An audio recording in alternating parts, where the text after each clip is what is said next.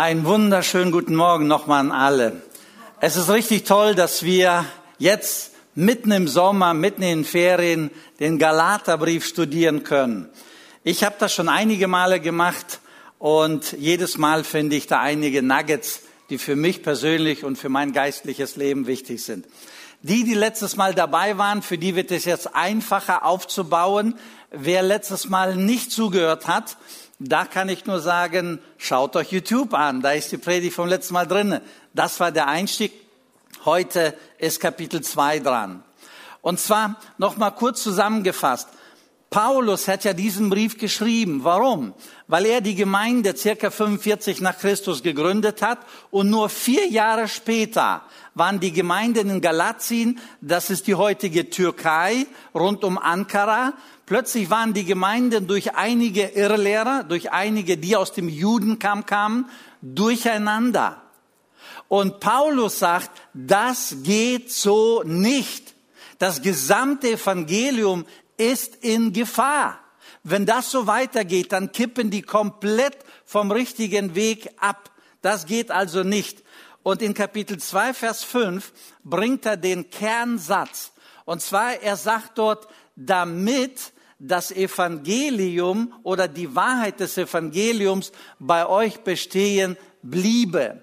Weshalb hat er diesen Brief geschrieben? Weshalb hat er gekämpft? Weshalb hat er sich gegen diese Irrlehrer aufgestellt und positioniert? Weil er das Evangelium sichern wollte. Denn man kann recht einfach das Evangelium verwirren, vermischen und plötzlich hat das Evangelium keine Kraft mehr. Plötzlich hat das Evangelium keine Wirkung mehr. Und plötzlich stehen wir da und sagen, bei mir klappt's nicht. Mein Alltagsleben funktioniert nicht. Ich habe keine Lust für Gott. Ich habe keine Möglichkeiten, mich geistlich zu entwickeln. Die Speise passt nicht. Warum? Weil das Evangelium verwässert wurde. Weil das Evangelium vermischt wurde. Oder wie Paulus schreibt, weil das Evangelium verwirrt also letztes Mal erzählte ich von dieser Knetmasse, verwirrt wurde. Und dann stehst du da, ja, was ist jetzt richtig, was ist jetzt echt? Und das ist das Problem. Was war eins der Hauptprobleme? Und zwar diese Juden, die behaupteten, Paulus, er hat das Wort sich selbst so zurechtgelegt, selbst ausgedacht. Und Paulus sagt, nein, ich bin eine Autorität Gottes, von Gott berufen, von Gott begabt, von Gott eingesetzt und das Evangelium, das ich bekommen habe, kommt nicht aus Menschenhand, sondern das Evangelium habe ich bekommen durch eine Offenbarung von Gott. Und das habe ich euch weitergegeben. Nichts anderes. In Kapitel 1, Vers 12 habe ich letztes Mal ähm, nochmal betont, da heißt es ganz klar, ich habe das Wort, was immer ich euch wiedergegeben habe, durch eine Offenbarung bekommen. Eine Offenbarung, die direkt mit Gott im Zusammenhang steht. Kapitel 1, Vers 16 habe ich letztes Mal gemacht und dann gehen wir in Kapitel 2 rüber.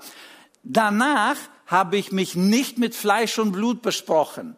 Also ich bin nicht zu Menschen gelaufen und gesagt, okay, was sagst du, was sagst du, was sagst du, sondern er hat diese Offenbarung aufgenommen und er hat sie erstmal durch sich gelassen. Er wollte sie erstmal verstehen und er wollte erstmal so richtig die Tiefe des Evangeliums sich aneignen und dann weitergehen. Also in Kapitel, in Apostelgeschichte Kapitel 9. So, ich springe jetzt so ein bisschen in die Geschichte, weil der Galaterbrief wurde 49 geschrieben. Ne? Aber die Geschichte, die spielte sich ja früher ab. Und zwar Paulus war auf dem Wege nach Damaskus. So. Und zwar, er wollte in Damaskus, das ist heute Syrien, er wollte in Damaskus Christen gefangen nehmen und sie letztendlich ins Gefängnis werfen, dass sie so einer dummen Lehre wie Jesus Christus nachlaufen.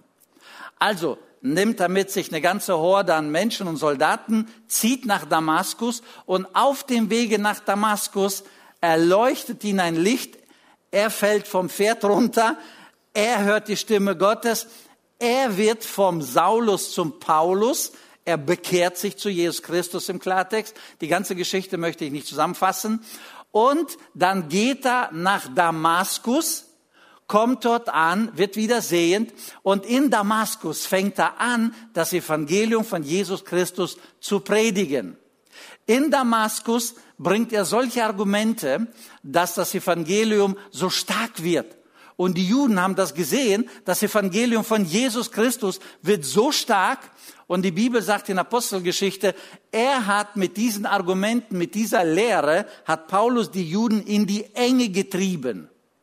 Als die Juden dann mit dem Rücken an der Wand standen, haben die gesagt, Moment mal, also dieser Paulus, der ist so vollmächtig, der nimmt uns die Menschen weg. Und nachher glauben die alle dem Paulus, also wir müssen ihn umbringen. Die Jünger von Paulus haben das gehört, oh, die Juden wollen dich umbringen, das geht nicht. Und bei Nacht, so lesen wir in der Apostelgeschichte, und bei Nacht setzen sie in einen Korb, und lassen den die Stadtmauer hinab und er verschwindet. Und dann sagt er, und das ist jetzt äh, unser Text wieder, Kapitel 2, ähm, sagt er jetzt, dort bleibt Paulus, oder Kapitel 1 noch, dort bleibt Paulus drei Jahre, oder danach bleibt Paulus drei Jahre in Arabien. Also, ich sag mal, die, die große Gegend von Saudi-Arabien, also die Wüste dort. Paulus verschwindet und wir lesen in Galater, er war drei Jahre in Arabien. Er war nicht unter Menschen, er war nicht unter irgendjemanden, sondern drei Jahre war er erstmal für sich alleine in Arabien. Wir lesen, danach kam er zurück nach Damaskus und von Damaskus zog er weiter nach Jerusalem. Und das ist jetzt ganz wichtig. Und in Jerusalem hat er Petrus getroffen, blieb zwei Wochen bei ihm und hat Jakobus den Jünger oder den Halbbruder Jesu Christi getroffen. Nur diese zwei Männer sozusagen. Die waren aber angesehen, die waren natürlich dort die Apostel in Jerusalem. Und mit diesen zwei Aposteln hat er sich getroffen und hat sich unterhalten. Und damit bringt er ein Argument. Ich habe nicht das Evangelium von irgendwelchen Menschen übernommen. Ich habe das Evangelium nicht von Paulus oder von sonstigen, äh, von Petrus oder von sonstigen Aposteln übernommen, sondern ich habe es durch eine Offenbarung bekommen. Danach war ich drei Jahre in der Wüste. So, weiter lesen wir, als Paulus irgendwann mal später nach Jerusalem, nämlich er sagt 14 Jahre später, macht er seinen zweiten Besuch. 14 Jahre später zieht er nochmal nach Jerusalem Dort findet ihn dann äh, Barnabas. Barnabas, das war ein gläubiger Jude. Und Barnabas sagte, Paulus, wir brauchen dich in Antiochia. Und in Antiochien, das ist nördlich von Jerusalem, sag ich mal, so einiges nach oben, dort baut er dann sein geistliches Wirkungsfeld auf. Das ist wichtig zu verstehen, weil wir etwas später auf paar Punkte kommen, die hier kollidieren. Und zwar Paulus sagt, 14 Jahre später bin ich dann wieder nach Jerusalem gegangen. Was er in diesen 14 Jahren genau gemacht hat, wissen wir nicht. Vielleicht war er Zeltbauer, vielleicht hat er irgendwie andere Jobs gemacht. Auf jeden Fall wissen wir nicht genau, was er machte. Wir lesen also nach seiner sozusagen Bekehrung drei Jahre Arabien, 14 Jahre Antiochia. Oder 14, 14 Jahre äh, war er woanders. Und erst danach zog er zurück nach Jerusalem. Das heißt also, wo er dann richtig seinen Dienst anfing, sagt er, laut diesen Jahren waren es vielleicht 17 Jahre, nachdem er dann gläubig wurde. So, was wir hier sehen, dass er in diesen Jahren nicht von Menschen ähm, geprägt wurde, sondern das Evangelium wirklich gehalten hat. Gott hat es mir durch eine Offenbarung gegeben. Und das ist nicht durch Menschengedanken verwässert worden oder durcheinandergebracht worden, sondern das ist so. Aber in Kapitel 2 sagt er noch Folgendes, 2 Vers 2. Er sagt, ich habe das Evangelium bekommen, ich habe so viele Jahre in mir getragen, gelebt, gelehrt, so, und danach, nach 14 Jahren, haben wir eben gehört, bin ich nach Jerusalem gegangen, nach 14 Jahren, wozu? Und hier lesen wir Vers 2, und ich besprach mich. Das deutsche Wort steht hier für besprechen, besprach. ich sag mal, so wie würden vielleicht sagen, so ein Datenabgleich. Einfach gucken, passt das zusammen? Passt das, was Paulus lehrt, mit der Lehre der Apostel zusammen? Und das wollte er wissen. Oder ein anderes deutsches Wort würde hier passen, begutachten. Und zwar ist die Lehre, die Paulus jetzt predigt, ist die Lehre jetzt wirklich von Gott? Ist das deckungsgleich mit dem, was Petrus, mit dem, was Jakobus und mit dem, was die anderen sagen? Und er sagte also, ich besprach mich nach all diesen Jahren mit den Aposteln. Und das Evangelium wurde begutachtet. Und erst als er merkte, das passt, dann erlebte er so, so, so wie, sowas wie, so, es ist schön, es passt. Also ich habe nichts Falsches verstanden. Ich kann mich erinnern an eine Situation, da kam ein Bekannter zu mir, das war im Ausland, und sagte, Rudi, bei uns in der Gemeinde ist es recht kompliziert so mit dem Gedanken Heiliger Geist. Was ist der Heilige Geist? Wie ist der Heilige Geist? Wie, welche Rolle spielt er im Leben eines Christen? Also es ist echt so ein bisschen kompliziert. Und da habe ich mich mal selber hingesetzt als Nicht-Theologe, er war Unternehmer, und hat viele Bibelstellen über den Heiligen Geist rausgeschrieben, seitenweise, und das Ganze kommentiert, wie er das versteht. Und dann brachte er diese Papiere, diese Seiten zu mir und sagte, kannst du lesen und sie mir anschließend erklären, ob ich es richtig verstanden habe oder nicht.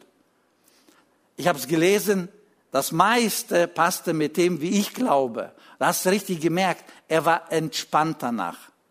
Wir sind gut befreundet wir halten beide voneinander was und ihm war das jetzt wichtig zu hören und zu wissen, passt das oder passt das nicht?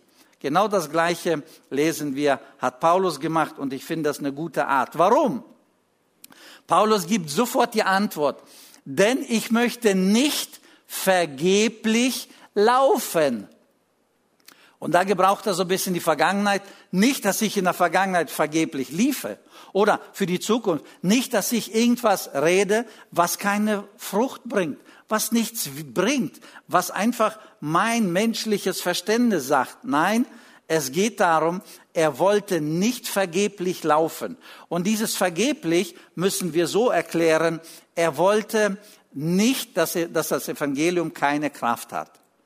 Ich kenne das nämlich so, wenn wir irgendwas durcheinander bringen, dann funktioniert es nicht. Warum? Wir haben irgendwas durcheinander gebracht. Wir müssen das wieder dann in die richtige Reihenfolge kriegen. Und wenn es dann richtig gesetzt ist, plötzlich funktioniert das System, plötzlich funktioniert auch der Glaube. Warum? Weil wir Dinge durcheinander gebracht haben. Wir haben zum Teil Dinge so gemacht, dass wir, ich sag mal ganz einfach, ganz einfach, wenn wir falsche Speise körperlich zu uns nehmen, dann können wir recht einfach entweder Durchfall kriegen, was ja einige heute haben, oder wir können recht einfach eine Verstopfung kriegen. Beides ist schlimm. Also wirklich, beides kann sehr schlimm werden für beide Seiten. Und wer immer das hier erlebt, weder das noch das, der ist nicht voller Energie, der ist nicht voller Kraft, sondern er ist so ein bisschen schwach. Er muss erstmal abwarten, bis er gesund wird. Und genau dieses Bild hat Paulus, dieses Evangelium, das ist eigentlich so kraftvoll. Und wenn ich was durcheinander bringe, dann nennt er das vergeblich oder ein anderes Wort wäre kraftlos. Wenn das Evangelium in deinem und in meinem Leben kraftlos ist, dann hast du falsche Speisen zu dir genommen. Du hast irgendwo was durcheinander gebracht. Und das will Paulus ja wieder entzehren. Er will, dass es funktioniert, dass die Kraft da ist. Was war das Problem hier in der Gemeinde? In Vers 4 lesen wir Folgendes. Er sagt, es gab nämlich falsche Brüder. Also in den Gemeinden dort in Galatien gab es falsche Brüder. Falsche Brüder, das waren die aus dem Judentum. Die kamen hinein und haben gesagt, das, was Paulus sagt zu Jesus, das ist natürlich gut. Aber ganz wichtig ist Jesus plus, Jesus plus Beschneidung, Jesus plus Judentum, Jesus plus Sabbat einhalten, Gesetze, Feiertage oder Speisegebote und so weiter. Und Paulus sagt, na nein, es reicht Jesus allein für unsere Rettung. Und wenn Paulus hier so schwere Worte reinbringt, falsche Brüder, dann müssen wir weiterdenken. Bei einem falschen Bruder hast du nämlich einen anderen Vater. Merken wir? Falschen anderen Vater. Und Paulus sagt hier, der Vater Jesu Christi, der ist ja klar definiert. Aber wessen Vater steckt hinter den Juden? Ein falscher Vater. Denn das ist nicht richtig. Der Vater Jesu Christi kann nicht sagen, mein Sohn, natürlich plus eine Beschneidung. Und diese Kombi macht euch gerecht. Das geht nicht.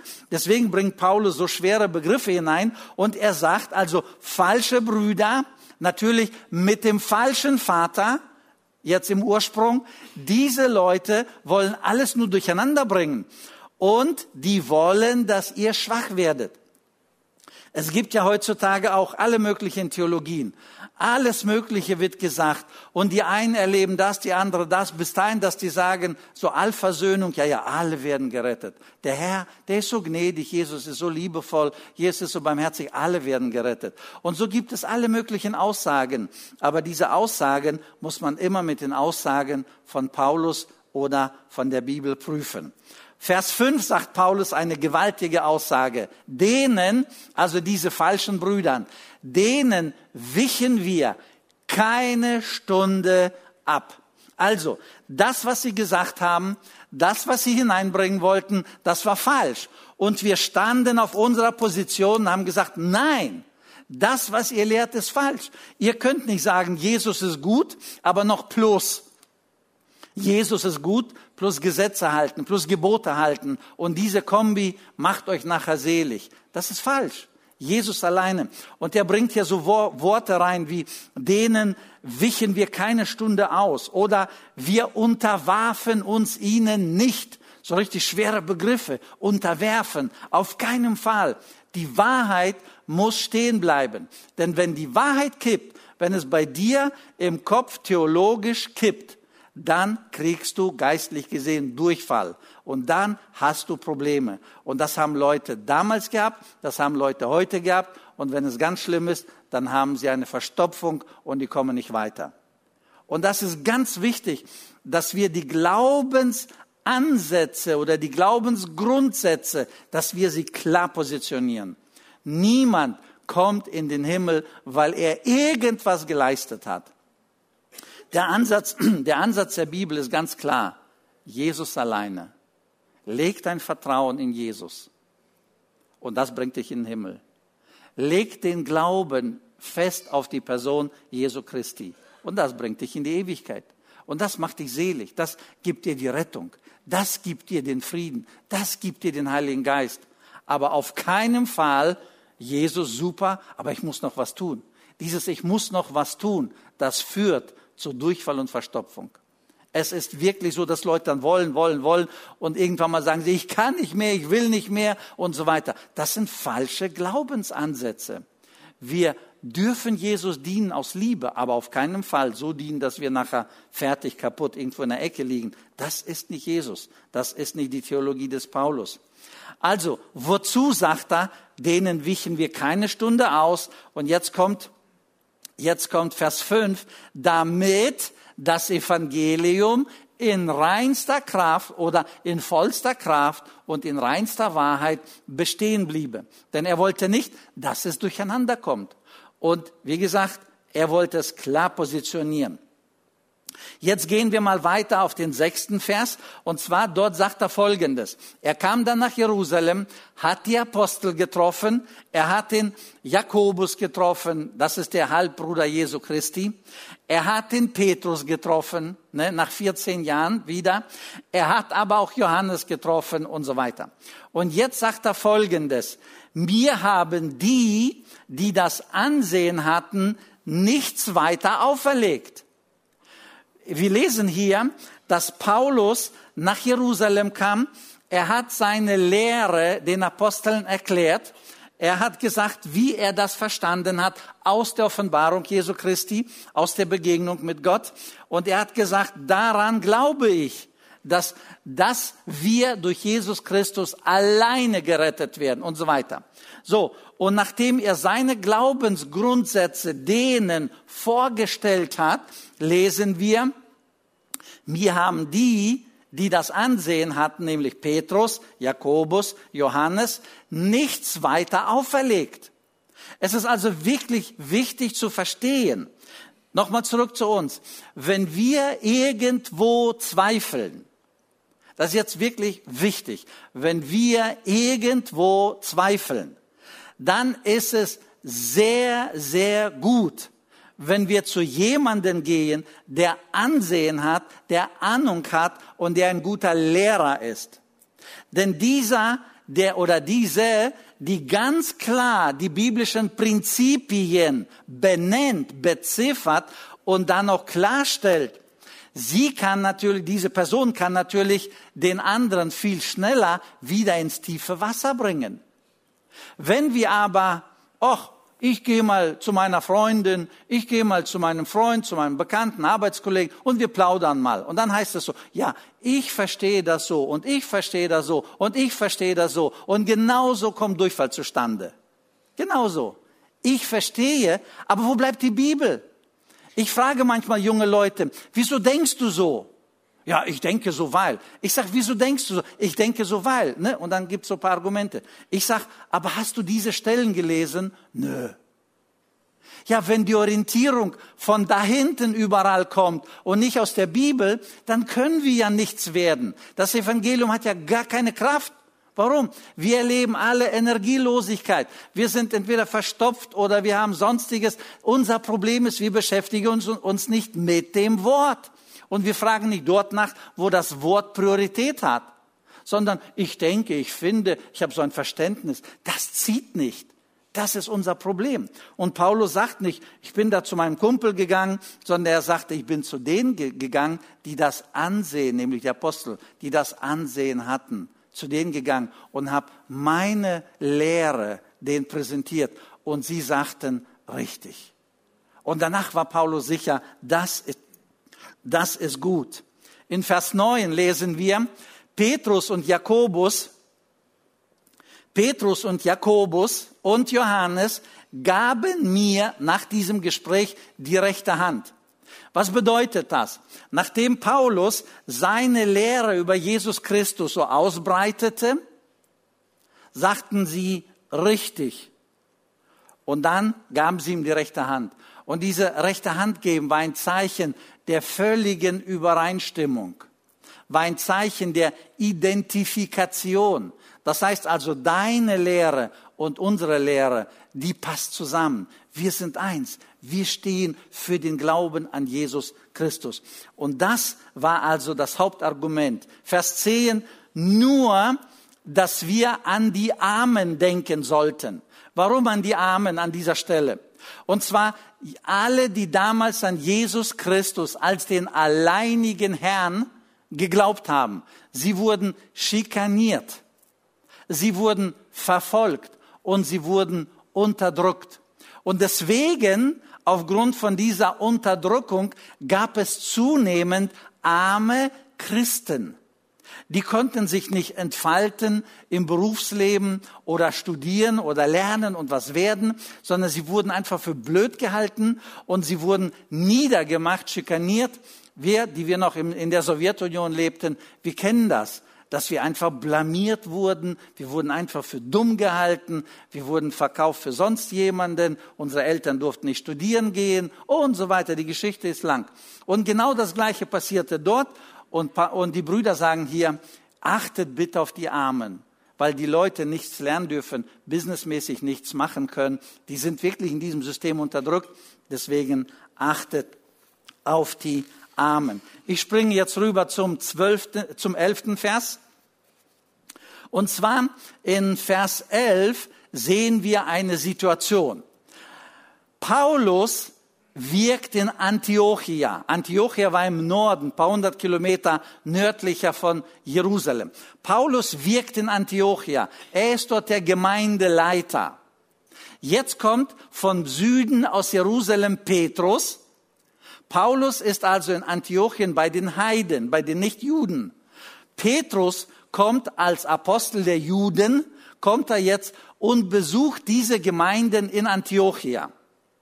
Was war das Problem in Antiochia? Was war das Problem bei Paulus? Dass er immer gegen die Juden gekämpft hat. Nämlich, die Juden sagten, nochmal plus bisschen. Jesus ist gut, plus. Halte die Gebote, halte die Gesetze, halte die Sabbatgebote zum Beispiel und so weiter. Jetzt kommt Petrus und entspannt sich und erlebt eine tolle Gemeinschaft mit den Heidenchristen. Und er genießt es. Die Bibel sagt also, die sitzen so und essen und chillen und haben eine gute Gemeinschaft. Und diese Gemeinschaft war aber auch eine Identifikation miteinander. Und die sitzen da und, und genießen es. Und das ist gut. Plötzlich hört Petrus, oh, die Jünger des Jakobus. Und Jakobus war auch aus Jerusalem. Auch einer, der den Juden gedient hat oh, gleich kommen die, die Jünger des Jakobus und ich sitze hier mit den Heiden, das geht doch gar nicht. Und er kriegt so die Panik und verschwindet. Und die anderen, selbst Barnabas, der mit denen saß, hä, du haust ab, warum? Äh, ist irgendwas falsch? Zack, hauen die alle ab, verstecken sich. Als Petrus diese Nummer sozusagen von sich gegeben hat, war Paulus extrem sauer. Paulus war so wütend, weil er gesagt hat, Petrus, ich kämpfe seit Jahren, dass es ganz klar wird, das Evangelium Jesu Christi ist alleine in der Gnade zu sehen und nicht noch im Halten der Gebote und Gesetze der Juden. Und was machst du? Du kommst hierher und dann gebraucht ein Wort, ich erkläre es gleich. Du kommst hierher und du zeigst es mit deinem Leben, dass es falsch ist, mit Heiden zusammenzusitzen. Warum? Weil du abhaust. Du müsstest sitzen bleiben und zeigen, ich lebe unter der Gnade. Das wäre richtig. Aber weg, abhauen und die anderen Jünger mit sich nehmen und so tun, als ob, das ist falsch. Und dann gebraucht er hier ein Wort und er sagt, Petrus, du heuchelst. Also das Wort heucheln vom, äh, vom Griechischen bedeutet einfach nur Schauspielen. Ne? Das ist nicht so dramatisch. Man kann ja irgend so ein Käppi anziehen, Maske aufziehen und irgendwie ne, eine andere äh, Nummer irgendwie, Schauspiel, irgendwas machen, irgendwie sich verkleiden und so weiter. Jetzt oder eine andere Rolle spielen. Jetzt der Gedanke vom Hebräischen ist aber den Fuß verdrehen. Das heißt also, wenn einem Juden gesagt worden ist, du heuchelst, also du verdrehst den Fuß, dort war es ganz klar definiert, du gehst einen falschen Weg, weil du deinen Fuß verdreht hast und bist deinen Füßen hinterhergelaufen. Und Paulus sagt, Petrus, kapierst du, wie schwerwiegend dein Verhalten ist, wie dumm das von dir war? Du hast das praktische Evangelium von Jesus Christus für diese gläubigen Heiden hast du verdunkelt, verwirrt, unklar gemacht. Hä? Was ist jetzt richtig? Paulus oder Petrus sein Verhalten? Denn unser Verhalten redet lauter als alle möglichen Worte. Das kennen wir. Und hier sagt er, das war falsch. Und er betont es in Vers 16. Er betont es und sagt nochmal, nach dieser Szene, wo er Petrus korrigiert hat, er fasst es nochmal zu sagen und sagt, bitte Leute, merkt euch eins, wir werden gerecht nur durch den Glauben an Jesus Christus. Und keine Hinzutuung von Werken kann irgendwas dem sozusagen in die Karten spielen, sondern alleine durch Jesus Christus. Und zusammenfassend und abschließend möchte ich mit Vers 20, wo Paulus dann, ich sag mal, so richtig aufatmet, so, er fasst, alle, er fasst alles zusammen und sagt, ich lebe, doch nun nicht ich, sondern Christus lebt in mir. Und das ist so schön, dass er das Ganze so zusammenfasst und sagt, ich habe meinen Willen Christus untergeordnet. Ich habe meine Gefühle Christus untergeordnet. Ich habe meine Gedanken Christus untergeordnet. Ich habe meine Grundhaltung des Lebens Christus untergeordnet. Und ich habe mein Verhalten Christus untergeordnet. Und er sagt, ich lebe. Ja, ja, ich lebe.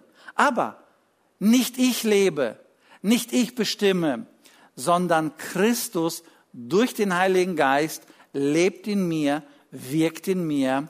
Und das, was ich jetzt lebe, das lebe ich aus dem Glauben mit der Kraft des Heiligen Geistes. Und das ist das, was Paulus auf den Punkt bringt, was wir als Christen tun sollen. Christus soll in uns durch die Kraft seines Geistes, des Heiligen Geistes, uns begleiten, uns führen, uns stärken und dass wir zu seiner Ehre leben. Das ist also der Inhalt aus dem Kapitel 2, so zusammengefasst. Nächstes Mal wird Hans Ziefle dann aus dem dritten Kapitel sprechen.